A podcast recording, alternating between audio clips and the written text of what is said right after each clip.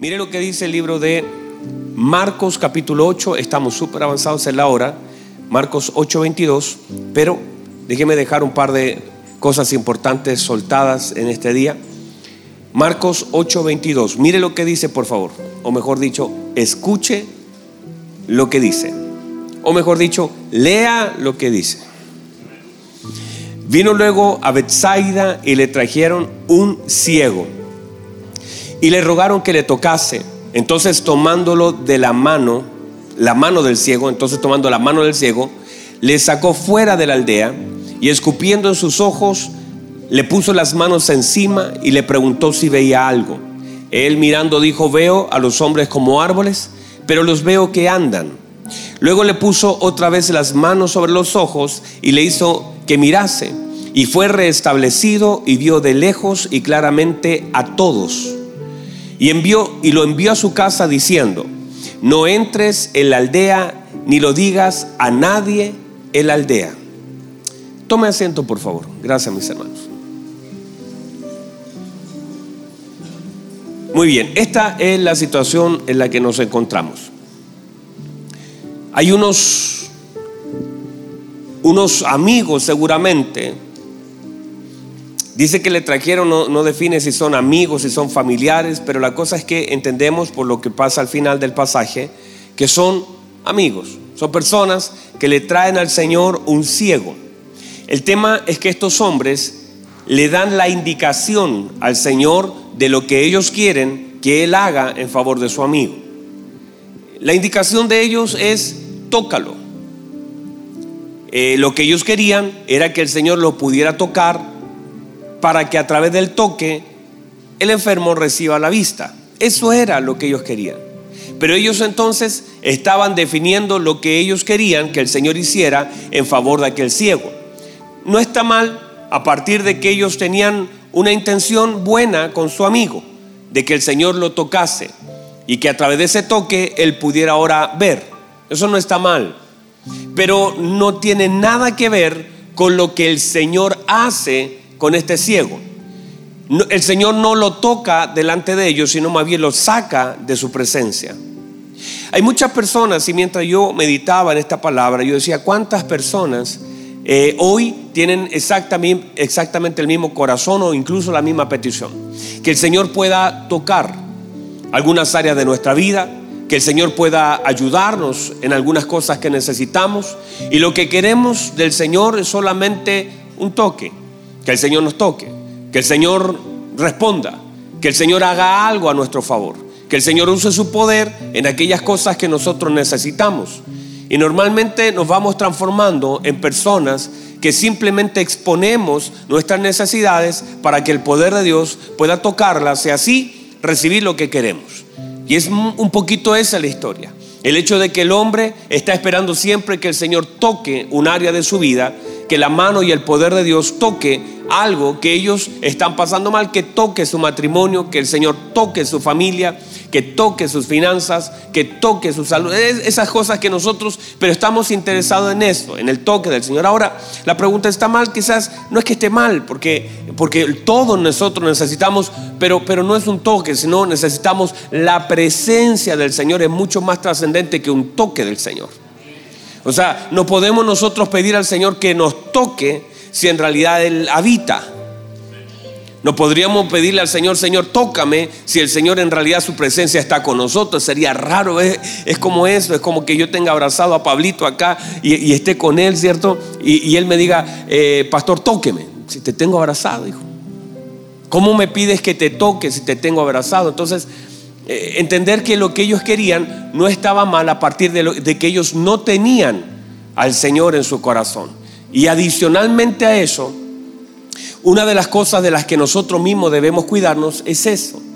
El hecho de tener consideración o conciencia de que lo que nosotros necesitamos no es que el Señor toque un área de la vida, sino que el poder del Señor, la conciencia de que el poder del Señor habita en nosotros y se manifiesta en diferentes áreas de nuestra vida.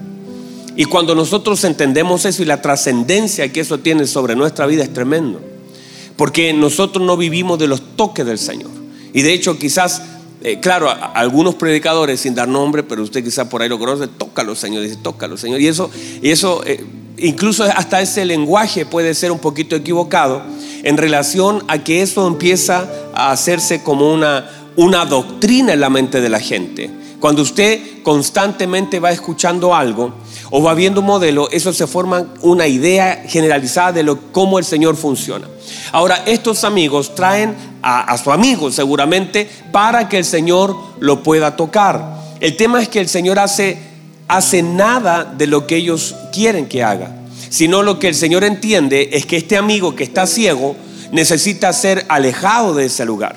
Lo saca del medio de ellos, los separa de ellos. ¿Y por qué? Porque para el Señor era más importante la instrucción era más importante la formación, lo que el Señor iba a decirle y todo el consejo de Dios y todo lo que sucede luego era mucho más importante y trascendente que incluso recibir la vista en ese mismo momento. ¿Por qué? Porque si el Señor solo lo toca y el hombre ve, entonces el Señor se va, pero habían cosas que el Señor tenía que hacer con él, como caminar con él, poner sus manos, hacerlo ver definir algunas cosas en su vida y sobre todo darle instrucción sobre lo que tiene que hacer después de ser sanado. Míreme por favor. Porque mire la importancia de la instrucción del Señor después de que Él es sanado. Uno, uno cuando ha de recibir algo, por ejemplo, uno va a médico, el médico le dice algo, le da un diagnóstico. Luego que alguien es operado, luego que alguien recibe algo, se le dan algunas instrucciones a las cuales nosotros deberíamos estar muy atentos. El Señor muchas veces después de sanar a alguien le da instrucción, después de liberar a alguien, por eso las palabras del Señor tienen mucho peso y debemos aprender a oír al Señor. Míreme por favor, debemos aprender a oír al Señor. El Señor a una mujer le dice, ni yo te condeno. Esa es la palabra previa, ni yo te condeno. Luego le dice, levántate pero luego le dice, vete en paz y no peques más. Esas indicaciones finales del Señor para despedir a alguien son claves. Entra el Señor al templo y encuentra a un hombre que él había sanado, que había estado 38 años sin poder caminar, y cuando lo encuentra en el templo le dice, mira, no peques para que no te venga algo peor. Esas indicaciones del Señor son claves. Cada cosa que el Señor dice y cada palabra en la escritura es intencional para que nosotros seamos guiados por medio de ella.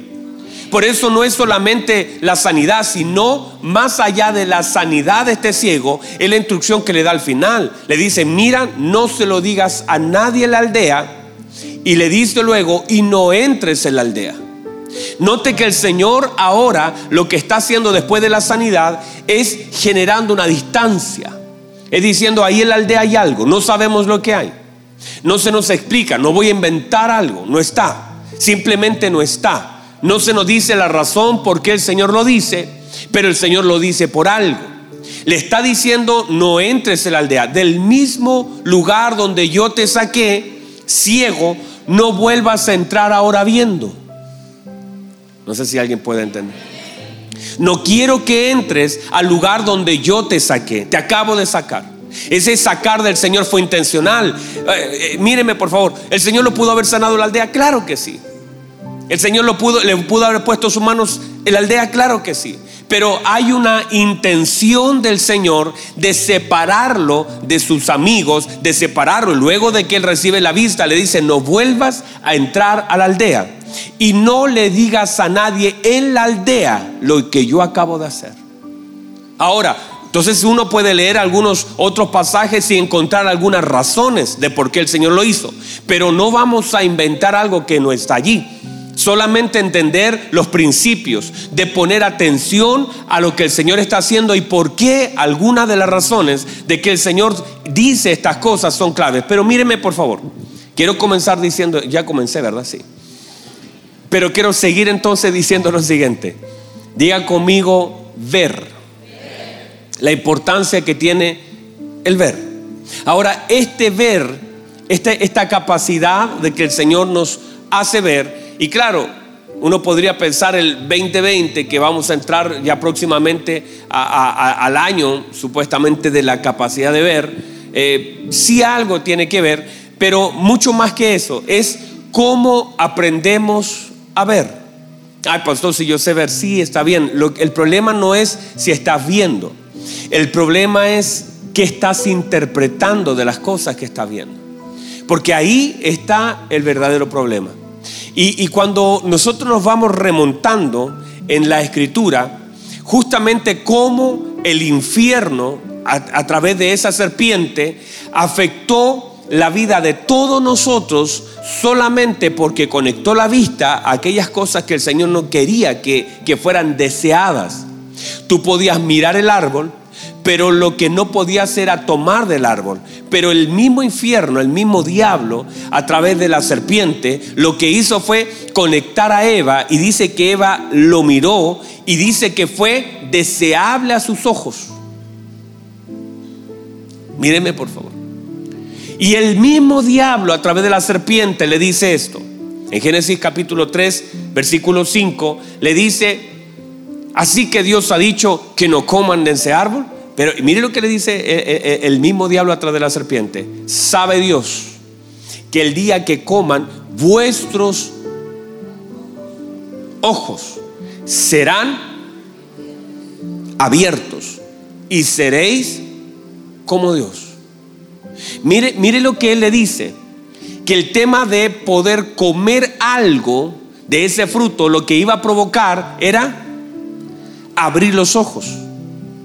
O sea, mire, mire lo que le dice la serpiente. La oferta de la serpiente es, si llegas a comer el árbol, tus ojos serán tocados.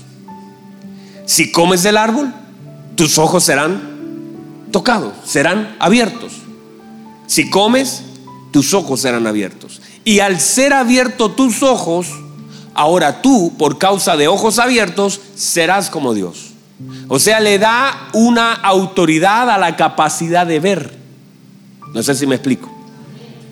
Al comer, tus ojos serán abiertos y ahora, al estar tus ojos abiertos, serás como Dios, sabiendo el bien y el mal. Toda esta línea, desde el hecho de la capacidad de desobedecer por medio del deseo. Y la Biblia dice que entonces ella miró el árbol, pero ya no lo miró como al principio. No lo miró como una prueba a su obediencia, sino que la Biblia dice que ahora era deseable a sus ojos. Quiere decir que entonces ella comenzó a mirar el árbol de una forma diferente. Comenzó a mirar el árbol con deseo, ya no como una restricción, sino como una oportunidad.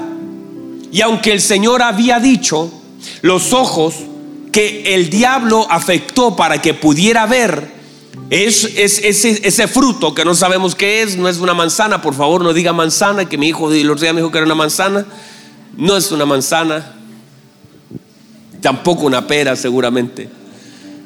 Pero eso provocó en su corazón el deseo, encendió algo. O sea, lo que hizo el infierno, el diablo por medio de la serpiente, fue tratar de conectar los ojos naturales a algo que podía abrir los ojos en una dimensión mayor. Y eso generó un deseo en el corazón de ella que finalmente hizo que terminara pecando. Y todo lo que nosotros ya sabemos de ahí hacia adelante. Pero todo comenzó con mirar algo que ya se veía, no era oculto, no es que ella no veía el árbol, sino que por medio de lo que el diablo pone en su oído, ahora la forma de mirar cambia completamente. Y cómo miramos determina muchas cosas. De hecho, note por favor, que una persona, usted puede ver a un niño, y cuando ve a un niño, a usted le genera mucha ternura, ¿verdad? Vamos, tiene que decirme, ven, porque lo que viene es fuerte. Cuando ve a un niño, ¿le genera ternura? Gracias. Ese mismo niño que a usted le genera ternura, algunos hombres pedófilos le generan deseo.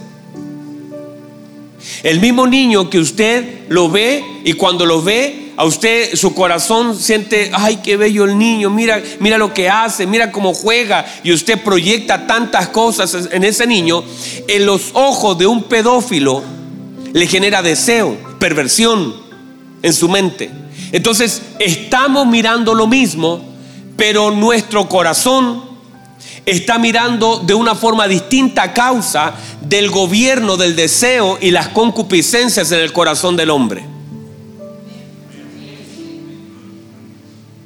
Hay personas que de pronto cuando le dicen, mire, le vamos a aumentar el sueldo, ahí dice, uy, qué bueno, voy a poder ir a viajar. Y otros piensan, ah, voy a poder ayudar a mi familia, voy a poder mandar más plata a Venezuela, voy a poder ayudar a mis amigos, voy a poder sembrar en algunas personas, porque las mismas cosas se interpretan de una forma diferente.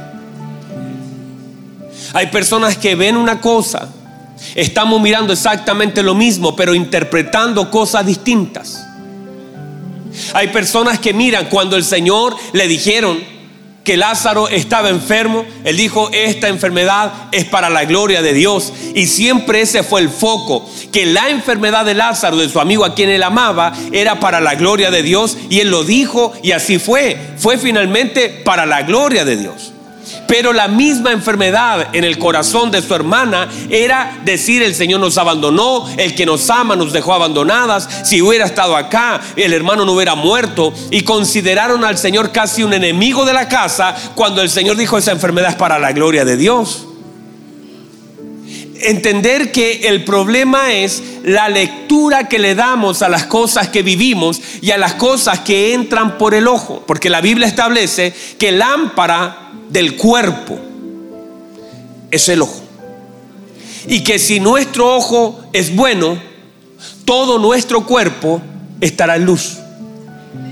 Pero si nuestro ojo es malo, todo nuestro cuerpo estará en tiniebla. Quiere decir que en realidad muchas de las cosas que nosotros en nosotros abunda la luz por causa de nuestros ojos o en nuestra mente abundan las tinieblas por causa de la forma en cómo interpretamos lo que vemos. Y es aquí entonces donde debemos nosotros aprender a definir las cosas que vemos, cómo lo vemos, por qué lo vemos, qué, con qué ojos estamos mirando, qué estamos mirando y cómo interpretamos las cosas que vemos. Porque tal vez nosotros también estemos mirando completamente de una forma equivocada aquellas cosas que deberían producirnos fe, nos producen temor. Aquellas cosas que deberían ser una esperanza para nosotros nos están despertando todo lo malo que hay en nosotros. Y por eso es tan importante aprender a definir. El Señor dice en Hebreos capítulo 12, versículo 2, puesto los ojos en Jesús. Perdón, puesto los ojos en quién? Otra vez, puesto los ojos en quién? Dice, puesto los ojos en Jesús, el autor y consumador de nuestra fe el problema es que cuando nosotros tenemos la mirada desviada, Gedeón, hace días atrás en la radio el Señor me empezó a hablar un poquito sobre esto. Gedeón, diga conmigo Gedeón. Gedeón, viene el, ángel del Señor y dice que le dice a Gedeón esto, mire, míreme por favor, varón esforzado y valiente, Dios está contigo. Gedeón empieza a mirar y de acuerdo a lo que ve comienza a interpretar. Y dice esto Gedeón, mirando, mire, mire, mire por favor Gedeón mirando lo que está viviendo, porque la Biblia dice que estaba sacudiendo un trigo en un lagar. O sea, estaba completamente desubicado. Estás en un lagar donde se debe pisotear la uva y en realidad lo que estás usando es el lugar, estás usándolo para sacudir el trigo inmediatamente dice eso la escritura, usted, usted ve que hay toda una desubicación de todas las cosas que están pasando. Hay, está un Gedeón sacudiendo trigo en un lagar. Y que la gente ha hecho en las cuevas su moradas. Y todo entonces lo que usted ve ahí es caos, es desorden. Y ese caos de lo que se ve afuera está gobernando la mente porque de la forma en como nosotros vivimos, mire, si usted vive en una pieza y esa pieza está toda desordenada, en realidad esa pieza es el reflejo de lo que hay en su corazón. Si usted no, no, puede ver el desorden usted dice, no, si está todo bien, todo, todo está perfecto, usted entra y eso no le incomoda, en realidad lo que, lo que está pasando por fuera es en realidad lo que está pasando acá por dentro. Y lo que usted está haciendo por fuera es simplemente una manifestación de un desorden que hay acá adentro. O sea, yo entrando a su closet defino muchas cosas.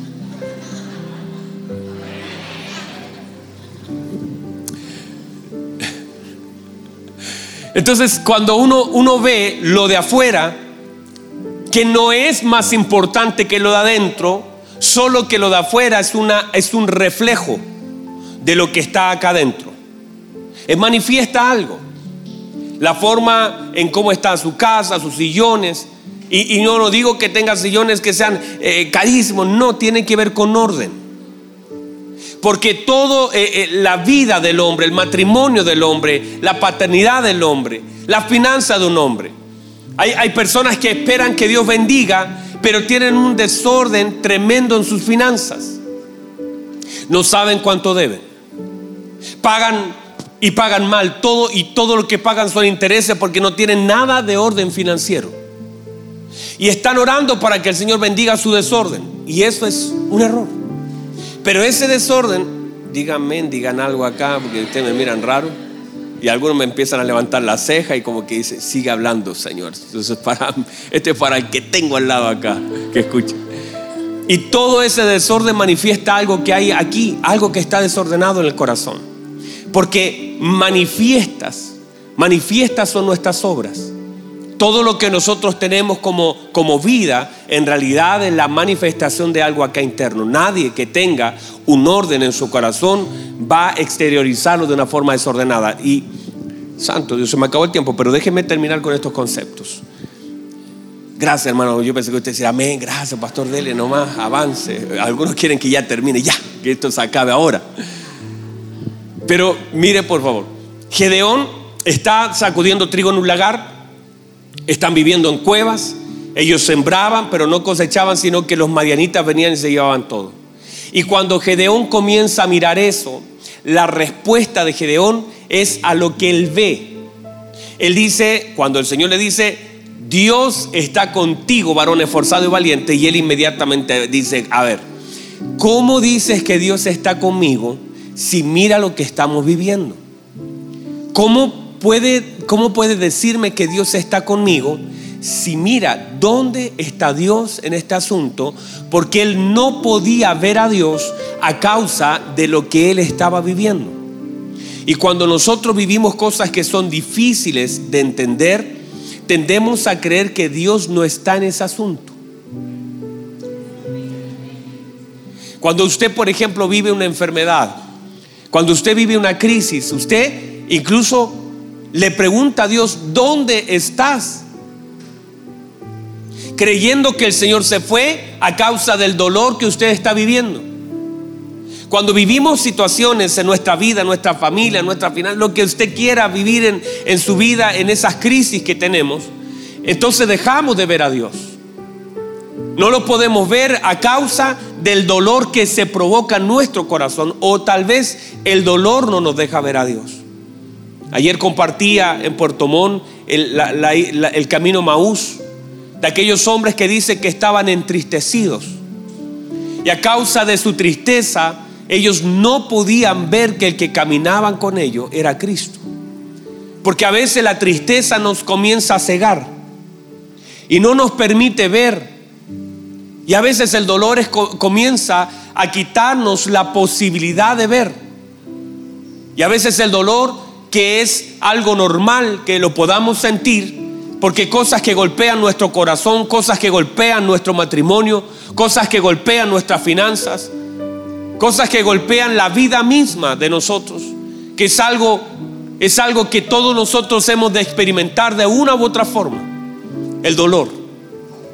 El tema es que ese dolor a veces no te permite ver a Dios en el momento en que lo estás sintiendo y viviendo y comienzas a juzgar a Dios y no, lo, no, te permites ver.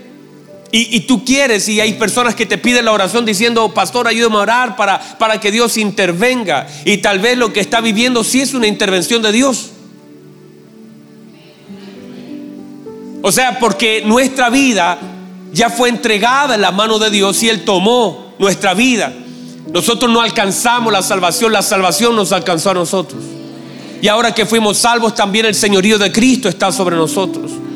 Entonces, cuando usted está diciendo que Dios intervenga en esto, es, es como decir, Dios perdió el control de este asunto, Él no intervino en esto. Es como el dolor no nos permite ver y caminamos y el dolor comienza a cegar nuestra fe, nuestra promesa, incluso nuestras palabras. Todo lo que hemos oído, lo que hemos escrito, lo que hemos recibido, lo que hemos dicho.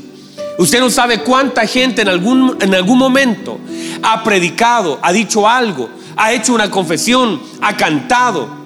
Pero de pronto en el momento del dolor, todas esas cosas que en un momento fueron una declaración en su boca, por causa del dolor, se comienzan a cegar comienzan a hablar cosas que usted dice es que parece que ni conoce a Dios. Y en realidad tal vez no lo conoce. Solamente de oídas la había oído. Entonces el dolor es un elemento que está cegando los ojos para no ver. A veces el deseo es lo mismo que hablamos ya con Eva, cega lo que el Señor ha dicho. Y cuando eso sucede, entonces comenzamos a caminar en una forma equivocada. Gedeón comienza a decir, ¿dónde está Dios? Si Dios está conmigo, ¿por qué no lo puedo ver? Porque Gedeón no podía ver que todavía tenía semilla en su mano, que todavía Dios le había... Mire, Dios le dio fuerza aún para que hicieran, porque a pesar de su desobediencia y a pesar de que habían ellos abandonado a Dios, Dios no los abandonó a ellos. Ellos abandonaron a Dios el Señor no los dejó sin semilla en su mano. El Señor no los dejó sin casa aún en un lugar donde no debían estar.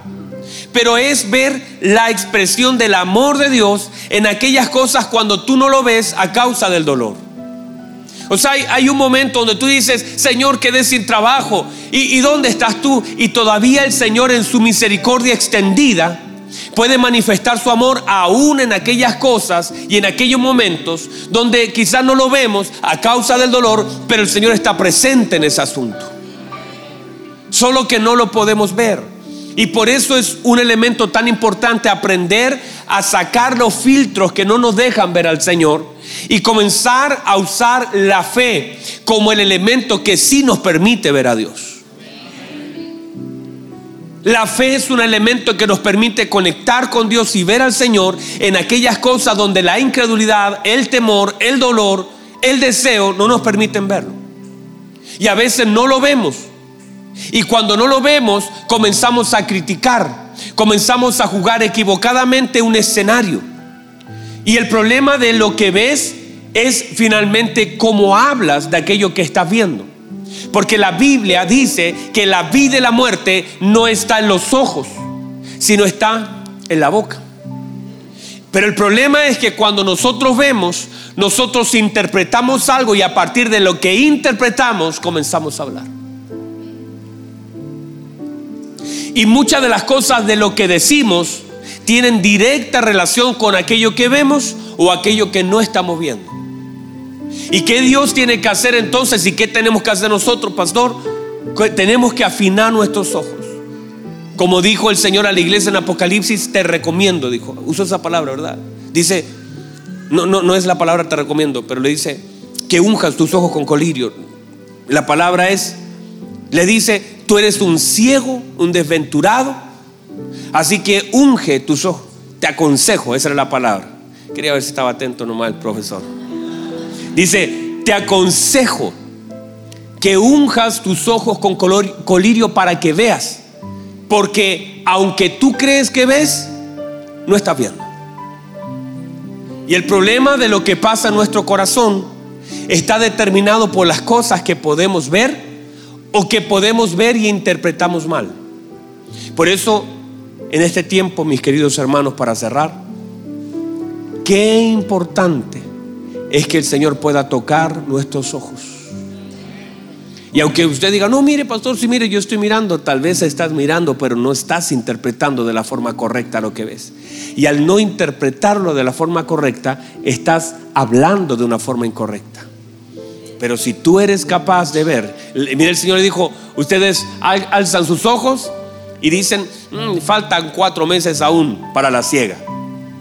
Y el Señor dijo, no están interpretando bien. Alcen sus ojos y miren, los campos ya están listos. Porque ellos estaban mirando de una forma diferente a cómo el Señor quería que ellos pudieran ver. Por eso cuando usted ve a Habacuc, la Biblia dice, aunque la higuera no florezca, es porque Habacuc no estaba centrado sus ojos en esas cosas temporales. Porque Habacuc ya lo había dicho anteriormente, más el justo no vive por vacas, no vive por la leche, no, no vive por el olivo, no vive por eh, la higuera, más el justo vivirá por su fe. Entonces por eso Habacuc dice, aunque la higuera no florezca, aunque la vida no haya fruto, aunque las vacas sean quitadas, aunque las ovejas sean robadas, aunque no pase absolutamente nada, yo me gozaré. ¿Por qué? Porque él ya había hecho una declaración ahí atrás que el justo no vive por la vaca, que el justo no se goza porque hay flores en los árboles, sino que el justo vive por la fe. Y si tú entiendes que en realidad tú vives, tú vives porque Dios te permite vivir y que tu vida no está sujeta a la comida, no está sujeta al trabajo, no está sujeta a una enfermedad, sino que tu vida y tu tiempo ha sido contado y diseñado por Dios.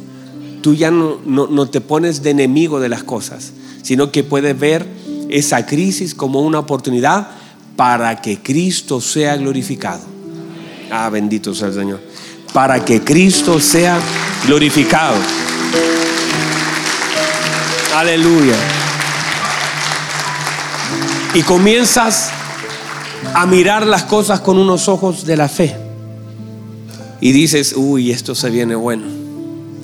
Porque todas las puertas se cerraron, pero Dios puede abrir una puerta. Mire lo que dice el Señor Apocalipsis. He aquí, yo pongo una puerta abierta delante de ti. Cuando el Señor dice yo, yo pongo una puerta abierta, quiere decir que no había puerta. No, le dice anda por esa puerta. No, no, yo pongo una puerta. Y el Señor puede abrir una puerta en el mar. El Señor puede abrir una puerta en el desierto. Dios puede abrir una puerta donde a Él se le antoje. Y esa puerta es una puerta de salida para salir de donde yo estoy y comenzar a caminar hacia donde Él me quiere tener. Entonces el Señor me abre una puerta y aquí yo pongo una puerta abierta delante de ti. O sea, ni siquiera la tienes que tocar, no la tienes que empujar, no tienes que meter clave, solo tienes que caminar y pasar y cruzar. Y cuando tú aprendes que el Señor es capaz de abrir puertas en cualquier lugar, usted dice, aunque esa se cerró, me la cerró un hombre, esta me la cerró otro hombre, esta me la cerró la familia, pero el Señor todavía tiene una puerta abierta y puede. Dios todavía tiene puertas abiertas. Dios todavía tiene puertas abiertas. Y hay muchas puertas que Dios va a abrir. Vamos a entrar en ese tiempo. Póngase en pie, por favor. Cierre sus ojos, levante sus manos, dígale, Señor, yo necesito una puerta. El Señor le dice a la iglesia en Apocalipsis, a la iglesia de Filadelfia, aquí pongo una puerta abierta delante de ti, la cual nadie puede cerrar. Porque aunque tienes pocas fuerzas, no has negado mi nombre, sino que has guardado mi palabra. Y he aquí, yo haré que vengan y se posten delante de ti tus enemigos y reconozcan que yo te he amado. Y yo me he preguntado durante todo este tiempo qué cosa grande puede hacer el Señor para que un enemigo pueda reconocer el profundo amor de Dios sobre la vida de un hombre. Porque la gente que te ama puede reconocer en pequeñas cosas el gran amor de Dios sobre tu vida. Yo le digo a mi hijo, hijo, mira cómo Dios te ama, te dio alimento. Hijo, mira porque el amor mío hacia mi hijo es tan profundo que aún en las pequeñas cosas puedo manifestar el gran amor de Dios. Pero pregúntate qué cosa grande tiene que hacer Dios en tu vida para que sea tan evidente, no solo para aquellos que te aman, sino para aquellos que son enemigos tuyos, para aquellos que no quieren tu bien, para aquellos que te han despreciado la pregunta es, ¿qué cosa tan grande puede hacer Dios en mi vida para que aquellos que no me aman tengan que reconocer que Dios me ha amado? ¿Qué cosa tan grande puede hacer Dios en mi vida para que la gente que no quiere mi bien tenga que reconocer que Dios me ha amado y eso es algo evidente en mi vida. Levanten sus manos, por favor. Padre, que nuestros ojos sean abiertos, Señor. Y que podamos ver en la dimensión donde usted quiere que nosotros veamos. Y que tengamos, Señor, la capacidad dada por su Espíritu Santo de interpretar correctamente aquellas cosas que vemos. Padre, y que nuestro corazón sea fortalecido y que esta mañana algo en nosotros sea sacudido, que, que escamas caigan de nuestros ojos, así como salieron escamas de los ojos de Pablo, para que podamos ver con mayor claridad, para que vayamos en la dirección correcta, para que centremos nuestros ojos en usted para que podamos verlo a usted y no estar mirando eh, quizás la enfermedad como lo mayor en mi vida. Lo mayor es usted en mi vida. Nunca una crisis, un dolor, Padre, nunca la desesperación, la angustia podrán gobernar lo que yo digo, sino que yo creo en lo que usted ha dicho, yo creo en lo que usted es, yo creo en lo que usted ha hablado tocante a nosotros y sé que me ama, sé que está conmigo, sé que no me ha dejado, sus promesas se cumplen en mi vida, que cielo y tierra pasarán, mas su palabra permanece para siempre. Usted dijo, yo estaré con ustedes todos los días hasta el fin del mundo y yo creo, Señor, que está con nosotros, por lo tanto no estoy desamparado, si estoy perseguido, pero no desamparado, si estoy derribado, pero no estoy destruido, si estoy en apuro, mas no estoy desamparado, desesperado, no, Señor, de ninguna forma, estoy, Señor, parado en la verdad de su palabra, creyendo en todas sus promesas y mirando su fidelidad sobre mi vida y sobre mis hermanos. Padre, gracias, levante su mano, dígale gracias, Señor, por esas puertas que pones delante de mí, permíteme ver las puertas que pones delante de mí. Permítame entrar en esas puertas. Levante su mano, por favor. Honra al Señor, diga. Honra al Señor. Para que crezcas tú, Señor, eso es lo que queremos. Que podamos ver por medio de sus ojos, hablar por medio de su boca. Creer con todo nuestro corazón en lo que usted está haciendo, ha dicho tocante a lo que hará Padre, gracias por su palabra, que esta nos lleve a la reflexión y a la edificación. Gracias por lo que nos ha hablado, lo tomamos, lo recibimos, lo creemos, lo confesamos, lo hablamos, Señor. Y Padre, oramos que esta palabra produzca un fruto abundante sobre nosotros y queremos darle gracia, honra y honor solo a usted porque usted lo merece y usted es bueno y su misericordia es para siempre.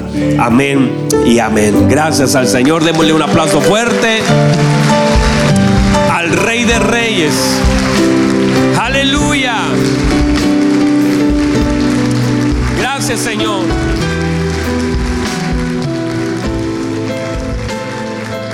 Aleluya. ¿Puede recibir la palabra del Señor?